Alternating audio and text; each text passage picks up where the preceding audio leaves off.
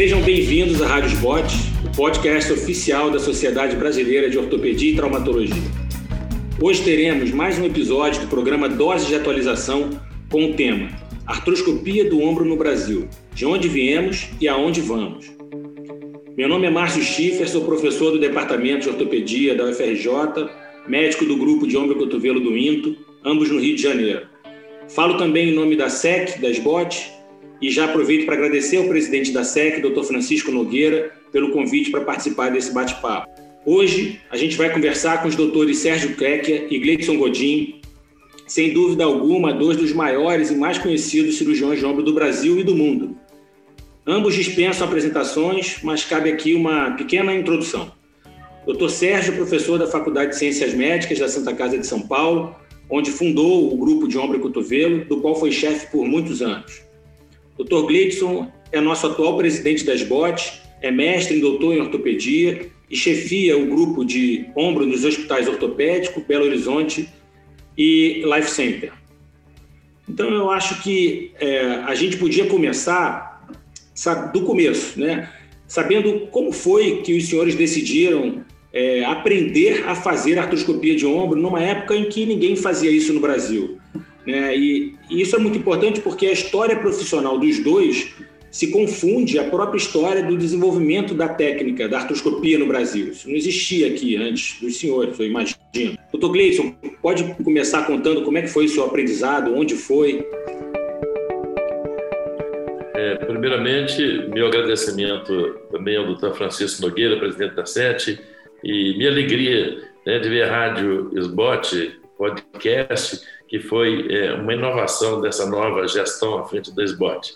Um prazer muito grande estar aqui com meu amigo Sérgio Kekia e você, Márcio Schiffner. Um grande prazer estar com vocês. É, de onde veio a ideia, né? É, lá nos anos 80, e sim, eu me formei em 79. Lá pelos anos 85, eu comecei a me interessar pela cirurgia de ombro porque a gente já via a informação de que o doutor Arnaldo Amado estava fazendo em São Paulo, já criando um, um, núcleo de formação de cirurgiões de ombro. Isso me interessou muito, porque, curiosamente, é, durante a residência, a gente tem um tipo de cirurgia que você acaba entrando mais, não é isso? E na minha residência, por, por, por coincidência do destino, é, foi o tipo de cirurgia que eu mais entrei, foi é, cirurgia para tratamento da instabilidade é, anterior de ombro. Foi das cirurgias que eu mais entrei. E que me valeu muito, porque posteriormente, quando eu terminei a residência, eu acabei indo para a África, como todos vocês sabem da história da ortopedia e da minha história, e fui é, é, é, é organizar o Serviço Nacional lá da República de Cabo Verde, e a minha mulher, que é pediatra, mas que a vida inteira me acompanhou, acabou sendo minha grande auxiliar nas cirurgias e cirurgias de outra vez de ombro, tanto fraturas quanto luxações. Foi o que mais eu fiz, é, dos procedimentos que mais eu fiz na África. Quer dizer, o ombro começou a me aqui. E esse gosto aumentou pelos anos 85. Aí é, eu, eu tenho um slide que é muito histórico. Em 87, um grande tutor que eu tive a vida inteira aqui, que é o Dr. José Marcos Gonçalves, que é um, um, cirurgião de ombro conhecido no Brasil todo, ele falou, Gleison, vamos tentar fazer uma artroscopia, né? Eu tenho esse slide que é datado do dia 30 de julho de 87, quando nós introduzimos o artroscópio, curiosamente eu nunca mais eu vi um ombro com um, um, um, uma quantidade de corpos livres, né? era uma condromatose. Eu nunca vi tão extenso na minha vida. Foi o primeiro ombro que eu entrei nele. Aí o gosto foi aumentando, e o doutor Zé Márcio, que sempre foi um grande amigo do doutor Henri Dejour, né? ele foi assistir é, a um evento é, no Rio, aí, é, na época faziam seus encontros de cirurgia de joelho, artroscopia, medicina do esporte, já estavam começando, e veio um menino lá do serviço de Deju chamado Gilivaldi. E o Zé Márcio falou, olha, esse menino ele vai ser o futuro, ele está introduzindo uma coisa nova, que é a artroscopia de ombro, e já que você está despertando interesse por ombro, é, você vai acompanhar esse menino na França. É, o futuro vai ser isso vai para o futuro, vai, não vai porque até então nos Estados Unidos todo mundo estava ainda na escola do, do, do, é, da cirurgia aberta, do rock, né? E ele falou: não, você vai, você vai para um rumo diferente, você vai para o futuro, você vai para a artroscopia. E aí, né, em 1979, eu fui para lá ficar com o tal menino que estava começando já e que tinha feito já, quando eu cheguei lá, 50 artroscopias de ombro. E então aí nós entramos e ele também mudou a trajetória, que ele era cirurgião de ombro, eu digo de joelho, e estava começando o ombro e ele passou a se dedicar inteiramente. E aí eu me transformei no primeiro fellow de ombro da Universidade de Lyon e do Gillivaldi. Assim começou essa história. Com outros desdobramentos, depois veio a minha formação americana e etc. Muito bom. E o senhor, doutor Sérgio, como é que foi esse iniciar, esse, esse aprendizado? Como é que foi? Bem, uh, novamente, muito obrigado ao pessoal da SET, ao Francisco, muito obrigado à SBOT, muito obrigado ao Gleidson, como nosso presidente e meu amigo de mais de, sei lá, quase 40 anos, mais de 30 anos amigo. Uh, obrigado a você, Márcio, o pessoal da Unimagem, pela, pela oportunidade. Uh, bom, minha história, minha história da cirurgia do ombro, na verdade, uh, começou. Eu era assistente do departamento, assim, assistente temporário. A gente fazia o que chamava de R5, eh, eu era assistente e comecei lá, isso era 1979, 80, e eu comecei a fazer algumas coisas de cirurgia do ombro, tinha lá uns casos de instabilidade, luxação acromiclavicular, cirurgias de Bolthorst, que era uma cirurgia que se fazia lá antigamente, aparecendo. Eh, só que aí, eh, por problemas internos, problemas políticos, eu acabei saindo da, da Santa Casa, saindo da faculdade, fiquei alguns anos fora, uh, me dedicando a outras coisas, trabalhando, na verdade, né, naquilo que era, que era possível. Quando surgiu a oportunidade de voltar para a Santa Casa, o professor Cláudio Santilli me convidou, na época o professor era o Carvalho Pinto, mas pela mão do, do, do Santilli, uh, eu fui chamado de volta para a faculdade, e ali fiquei, me, me colocaram no grupo de pediátrica. No grupo de pediátrica, eu trabalhava com o doutor Prado, fazia lá os salters e tal. E no ano de 86, no final, isso foi em 1986, quando eu voltei, mas eu já comecei a falar, poxa, mas ninguém faz ombro, né? Por que, que ninguém faz cirurgia do ombro? E aí eu comecei, uh, no período da tarde, eu pegava lá e ficava caçando o residente para me ajudar, não conseguia, quem que, ninguém queria entrar nas cirurgias. Eu comecei a separar os casos de cirurgia do ombro, comecei a operar e tal. E comecei a me interessar pelo assunto, aí de repente eu achei um, um clínico orthopedics, e eu via lá que tinha, comecei a ler sobre aqueles caderninhos clínico ortopedicos, comecei a ler sobre cirurgia do ombro, e aí eu vi que tinha um tal de Nier ali que fala, todo trabalho aparecia o tal do Nier, todo trabalho aparecia o tal do Nier, e comecei. Naquela época era muito difícil da gente conseguir trabalhos para estudar, não era assim, abre o, abre o celular, põe no sci-fi lá e abaixo o artigo, era, era muito complicado conseguir informações. Né? E aí comecei a fazer as cirurgias.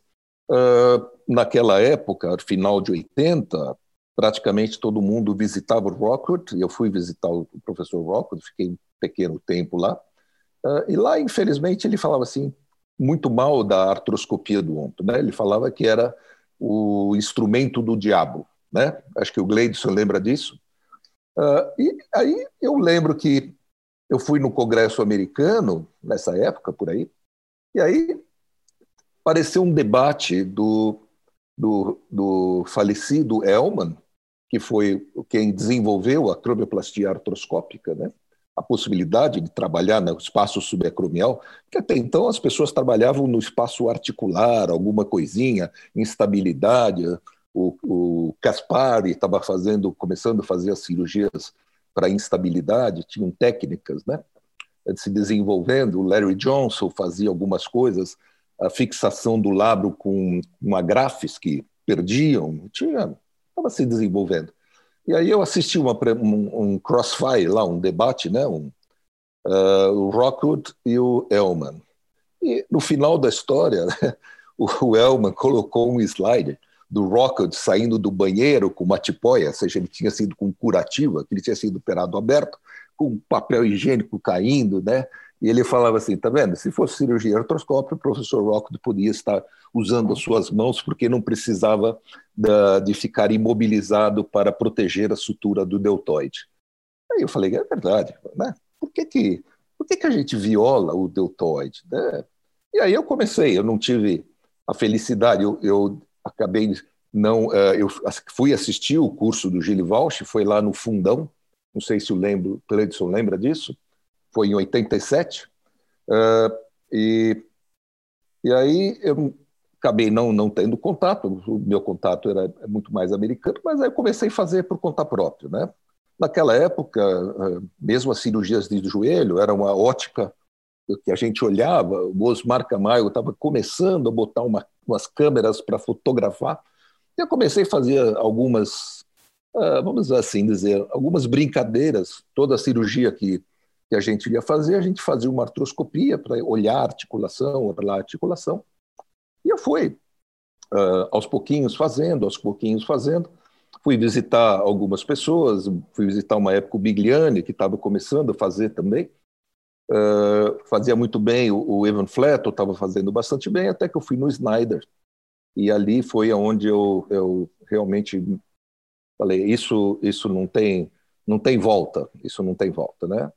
Os três, o primeiro pai da cirurgia artroscópica do ombro era o James Ash, e os dois filhotes dele eram o Snyder e o Burkhardt. Né? E na época, o Burkhardt eu ainda nem conhecia, então nós fomos visitar o, o Snyder, mas foi, foi sofrido para mim, foi sofrido, porque uh, como a gente trabalhava na, na Santa Casa, né, a escola, a gente não tinha artroscópio lá. Então, mas eu trabalhava no meu consultório, trabalhava no Sírio Libanês, e lá eu tinha todo o instrumental. Mas se fosse começar a fazer cirurgia artroscópica, ah, era muito difícil. Né? Eu lembro que a primeira vez eu comecei a fazer as acromiplastias, abria para ver.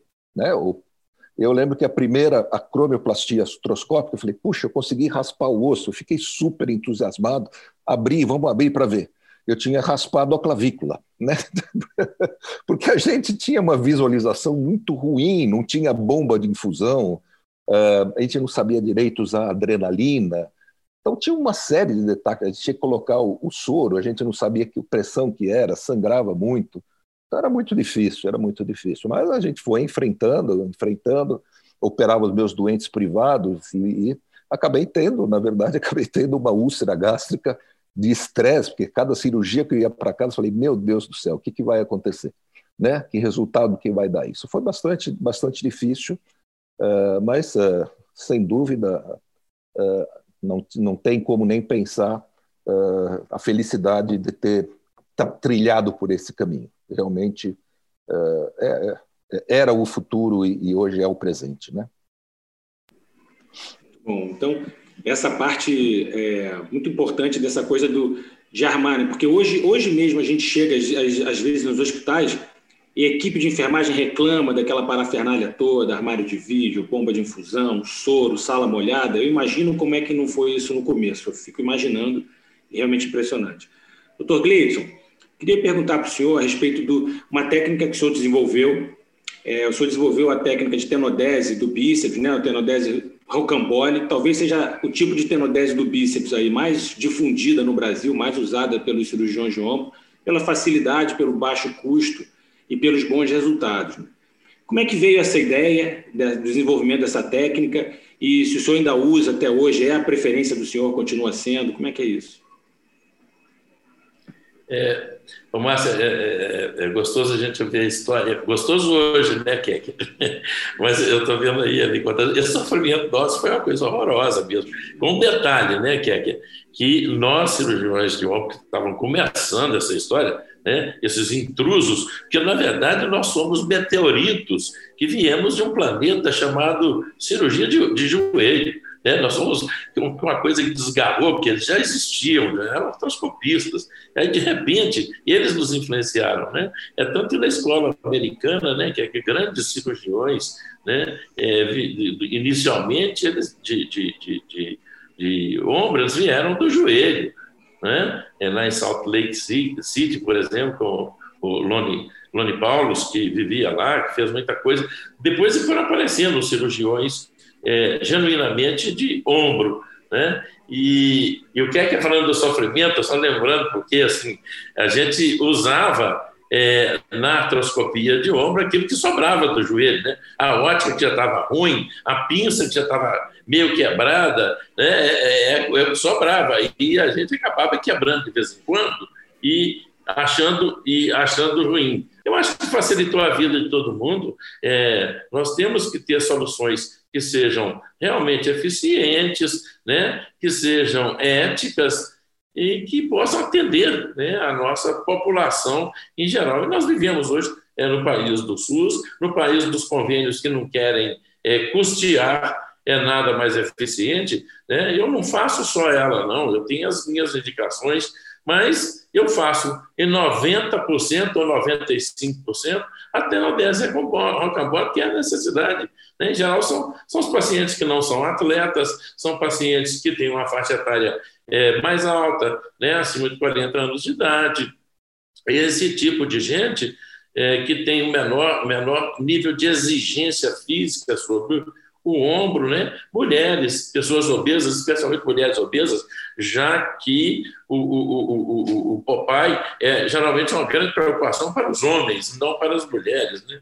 É, então, assim, nesse grupo seletivo, né, mas que é 95%, dos pacientes que precisam de uma tenodese, eu faço um rocambole e funciona muito bem, né? Tem suas áreas, eu já relatei isso na Revista Brasileira de Ortopedia, mas eu trouxe é, uma, uma, uma técnica que tem sido muito útil para todo mundo, factível, simples, né? coisas simples que funcionam bem.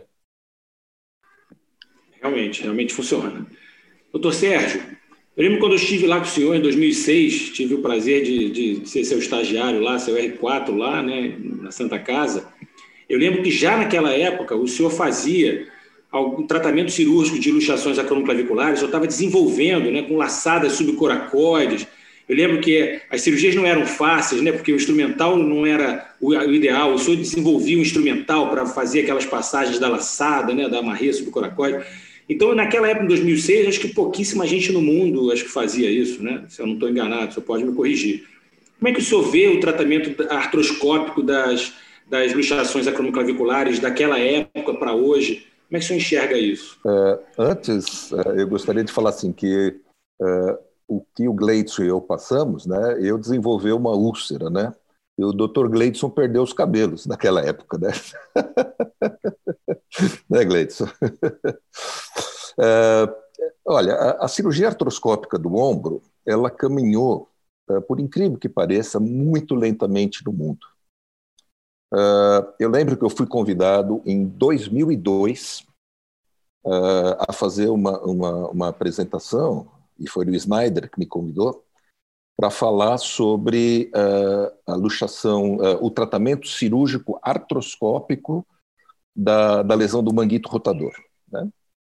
E eu fui lá, dei uma aula no Congresso Americano de Ortopedia, no Congresso, perdão, no, no Closed Meeting, uh, dei uma aula e tal, não sei o quê vários, vários colegas jovens e idosos, né, ou da faixa etária, vamos dizer assim, mais para frente, mais experientes, vieram falar comigo e falaram assim: Poxa, é, acho que eu vou começar a fazer manguito rotador artroscópico. Né? Vários vieram falar.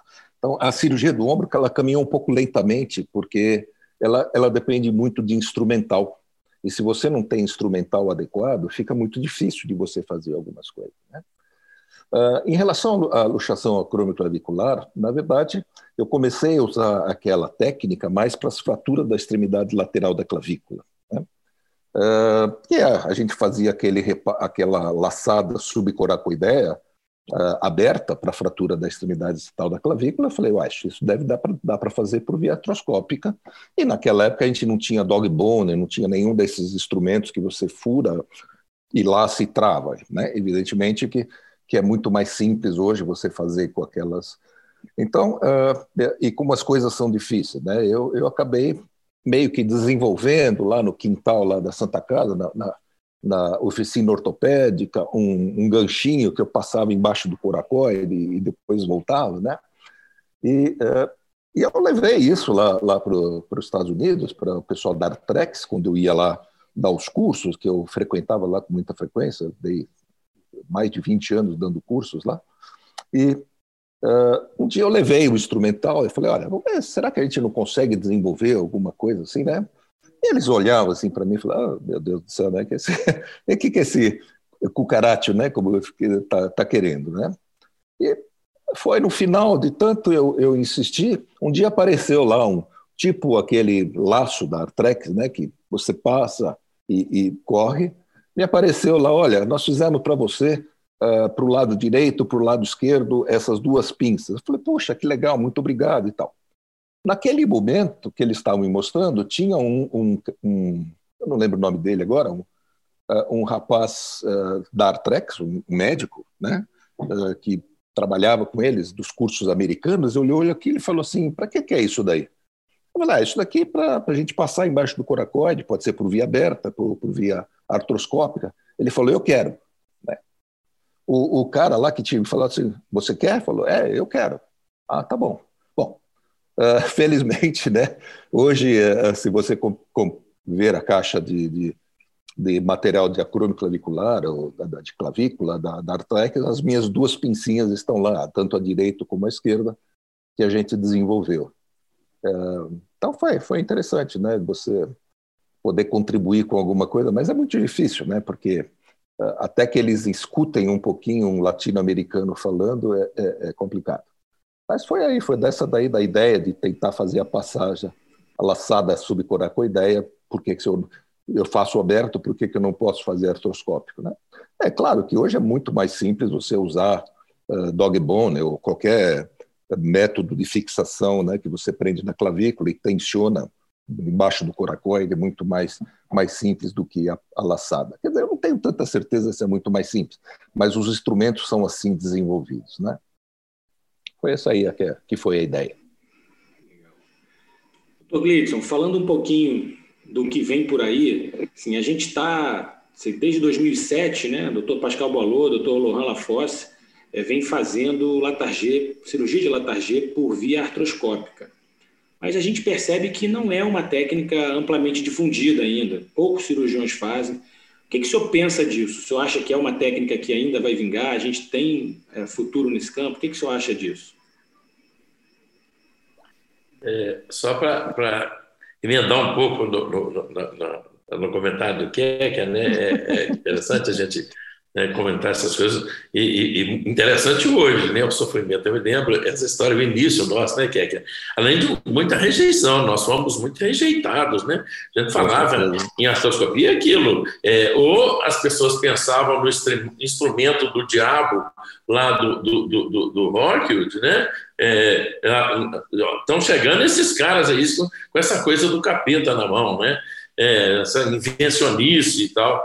Mas tem coisas as coisas que são é, realmente boas, elas vêm para modificar a história, né? Elas têm um fundamento, elas vão é, é, agregar valores àquilo que se faz dentro da medicina ou de qualquer profissão. São coisas que têm todo um fundamento e que são factíveis e que são, ao, ao falar em factíveis, eu estou querendo dizer, elas são reprodutíveis que você não precisa de ser gênio para fazer. Você tem que apenas treinar. Isto é a coisa boa. Isto é uma coisa, é, é, um, é um fato real. Bom, o Latargia artroscópico. Eu acho que o que é bom, nós comentamos aqui o rocambole, comentamos a artroscopia de ombro, né, que começou das várias técnicas, mas que foram, é, pra, começou com estabilidade, né, é, com a cromplastia, instabilidade, uma guia tratador veio depois. Em 92 eu fui lá com o Snyder, quando ele estava começando, né, Keker, e aí a fazer e divulgar uma guia tratador, eu fui para lá para aprender a fazer uma guia tratador com ele também. Mas são técnicas que muito bem fundamentadas, que é, possíveis de serem divulgadas, serem ensinadas, é, né? ensinadas, de, de isso ser absorvido. Isto é importante.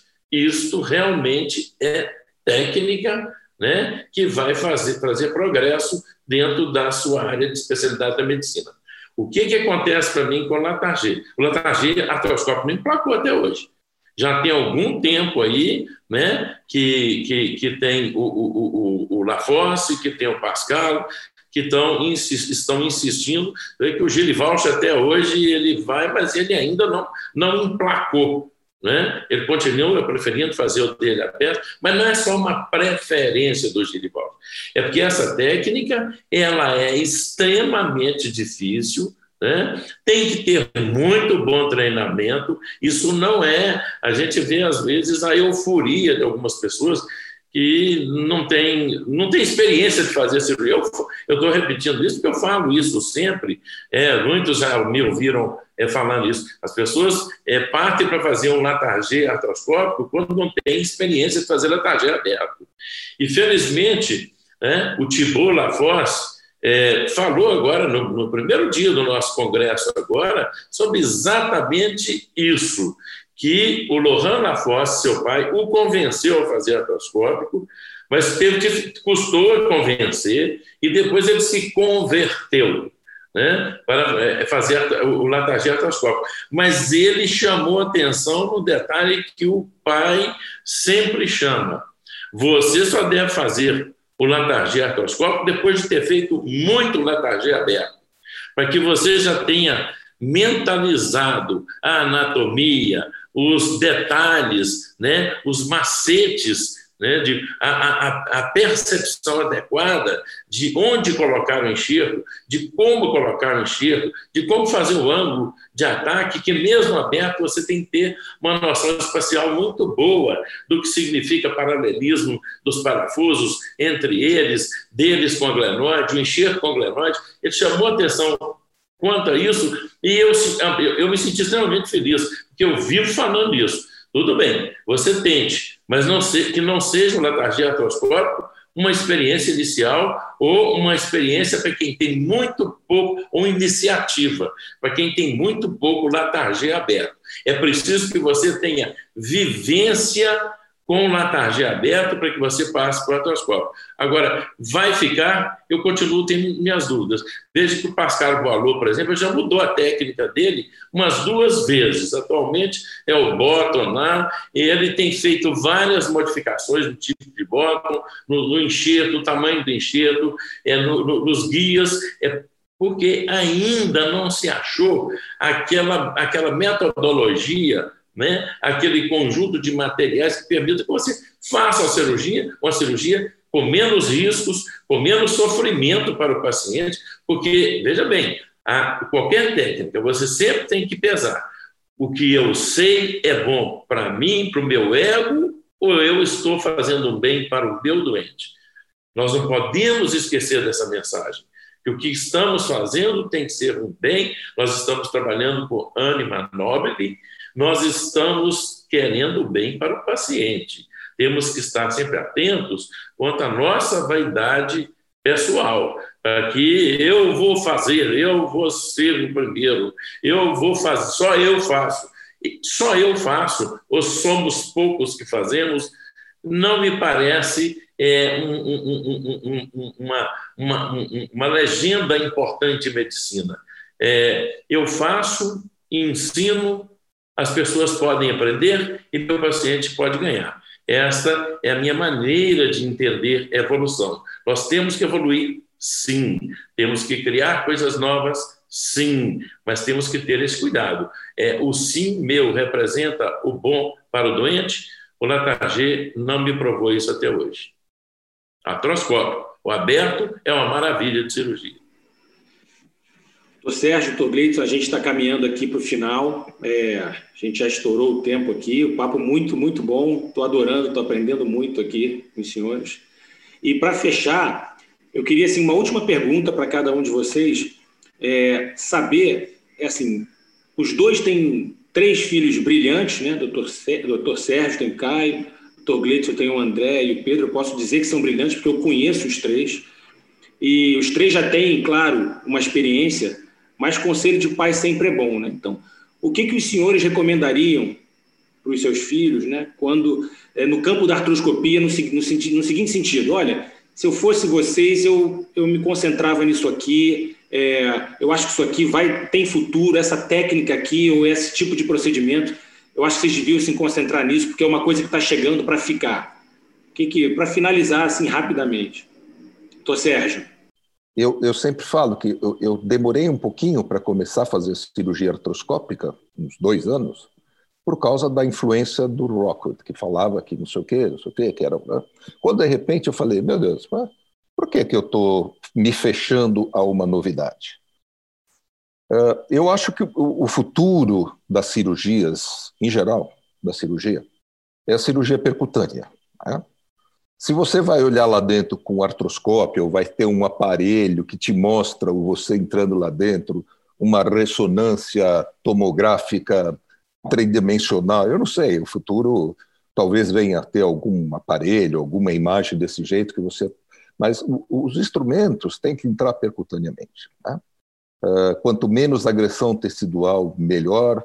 Uh, a aceitação do doente é sempre melhor. Quando você fala que tem a possibilidade de fazer artroscópica ou aberto, não só eles, como qualquer um, a gente mesmo, né, prefere. Ah, tem um, um câncer de próstata, quer fazer por laparoscopia com, com robô ou quer fazer aberta? Claro que eu quero fazer com por laparoscopia, né? Isso qualquer um, qualquer um. Né? Ah, é só a pele que abre, ah, mas só a pele é a sua pele, mas é a minha pele. Né?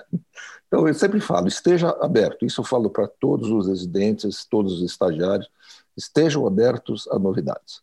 O futuro da medicina é percutâneo, uh, mesmo o eu acho que é uma questão de, de, adaptação de técnica. Claro que é uma cirurgia difícil, uma cirurgia que tem muitos riscos. Né? O próprio Latargê aberto, ele, ele, uh, o risco de complicações é, é muito grande, né? Imagina artroscópio. E as complicações do latagê são complicações muito sérias, não tem, não tem complicaçãozinha leve, né? Se complicar é coisa séria. Eu mesmo já tive, já reoperei uh, dois, com certeza, estou me lembrando aqui, de, de artroscópico operado, eu, eu, já reoperei pacientes operados uh, por outros colegas. Então, uh, com complicações graves, complicações graves. Mas eu não acho que a gente deva desistir. Eu acho que é uma questão de se identificar a melhor maneira de fazer. Uh, tecnicamente, de repente, a gente vai ter alguma coisa que me mostre onde fica o, o, nervo. Eu jogo um líquido lá, o nervo fica brilhando. Eu falei, ah, o nervo axilar está aqui e eu consigo fazer a minha cirurgia. Mas eu não tenho dúvida, o futuro da medicina é percutâneo. E o senhor, doutor Gleidson? Que, que o senhor diria para eles aí? É, plenamente de acordo, né? jamais poderia negar isso que o Kekia está falando. Tá mais assim, com, com a tranquilidade de, de, de, ter sofrido tanto para poder é, ajudar a introduzir a artroscopia de ombro no Brasil, né? tudo que nós sofremos, tudo que eu particularmente sofri para poder dizer que isso era uma verdade, eu não poderia negar. Mas é, o que eu sempre falo é, para meus filhos André e Pedro e, e para o meu grupo. Né? É, evoluam sim, né? não fiquem onde eu cheguei. É tanto que, para começar pela ortopedia, meus filhos fizeram residência não comigo. E eu, na época, ainda chefiava uma residência. Eu falei, vocês vão fazer. É, no outro, outro serviço, eles escolheram o INTO, graças a Deus, uma belíssima escolha que fizeram mas é, ortopedia vão fazer é, outra pessoa. Vocês têm que ter uma visão diferente da minha. Primeira coisa, vocês têm que ter uma visão própria e visão que vocês é, encontraram é, aprendizado de outras pessoas é, para agregar para nós e para fazer com que vocês tenham é, uma, um, um, um, um, manancial maior de informações, possam pensar diferente. É, e isso segue, obviamente, dentro da artroscopia. É, o que eu sempre aconselho, e é essa minha visão, por exemplo, em relação ao, G, que é que também já comentou, é, é preciso ter todo cuidado e não deixar que a vaidade do eu faço seja maior do que a verdade do eu posso fazer eu vou ficar feliz e orgulhoso. É diferente do bem que eu vou fazer ao meu doente. Né? É, não coloque o seu doente num risco maior do que aquele natural da cirurgia, porque a sua vaidade está acima da verdade. Esse é o grande conselho, o conselho de vida que eu deixo para eles, não deixar que a vaidade esteja acima da verdade. Aliás, esse foi meu caminho, todo mundo me conhece muito bem. Né? E crescer, crescer sim, crescer sempre. Crescer julgando aquilo que é bom daquilo que é modismo, aquilo que é verdade científica, afastar daquilo que é puro marketing. O marketing é um doce veneno, é um veneno sexy da nossa época. Ele nos envolve e, de repente, a gente pode é, se perder né, pelo, pela, pela exposição mediática que o marketing atual, que é, a, é o espelho do nosso tempo, é o marketing em todos os seus meios. Então, a gente tem que ter muito cuidado. Né? É preciso usar tudo que o tempo nos dá, mas é preciso, acima de tudo, estar com a consciência, com a consciência ética, né? Com é, o orgulho de fazer, sim. Vaidade porque fez, não. Isso é que eu ensino. Eu vou deixar uma, uma mensagem final. Eu acho que o Kekia também deixaria talvez a mesma coisa, que o título é De onde viemos e para onde vamos. Para onde vamos é para onde a história vai guardar um lugar para mim, para o Kekia, para nós todos, para vocês, para todos que, que lutaram pelo início das coisas e que continuamos lutando. É, a história é o lugar de tudo isso, é para onde vamos. Muito obrigado a todos. Doutor Sérgio, algum comentário final? Não, não, acho que, acho que o Gleidson colocou muito bem. Uh, eu acho que para onde vamos foi exatamente aquilo que eu falei. É muito importante que o Gleidson chamou muito atenção, que você tem que estar atento, né? Aquilo que eu falo, estar atento. Estar atento significa uh, ver as novidades, tentar entender se essas novidades são realmente boas, o que, tem atrás, não só de marketing, Gleison, mas de comércio, né? Uh, a gente sabe que na nossa área o comércio é, é terrível, então estar sempre muito atento para isso, né? Será que isso realmente é bom? Como é que nós temos que trabalhar isso? E aí vai, tá bom? Obrigado, obrigado a todos. Um beijo, Gleidson, um beijo para todos. Obrigado e... pela oportunidade. Prazer enorme que é que estar com você, com o Márcio. Viu? Muito bom esse encontro. Sempre foi bom. Viu? Grande abraço, um beijo no coração. Um abraço, um abraço aos dois, dois queridos. Você acabou de ouvir mais um episódio da Rádio Sbot, podcast oficial da Sociedade Brasileira de Ortopedia e Traumatologia. Todas as edições estão disponíveis no www.sbot.org.br e também nas principais plataformas de streaming. Nos vemos no próximo episódio. Até lá!